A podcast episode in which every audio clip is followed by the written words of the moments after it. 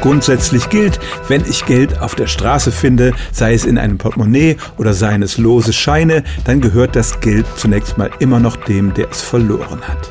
Und wenn der Betrag über 10 Euro liegt, dann darf ich mir dieses Geld nicht einfach aneignen.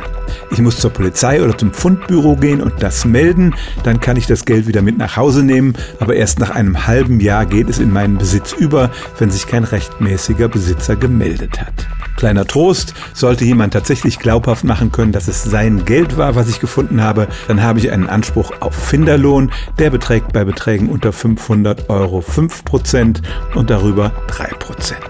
Von dieser Regel, die im bürgerlichen Gesetzbuch steht, gibt es eine Ausnahme. Wenn ich das Geld zum Beispiel in öffentlichen Verkehrsmitteln finde oder auch in einem Amt, dann sind die Regeln strenger. Dieses Geld wird nämlich nie in meinen Besitz übergehen. Ich muss es abliefern und nach dem halben Jahr gehört es der öffentlichen Hand.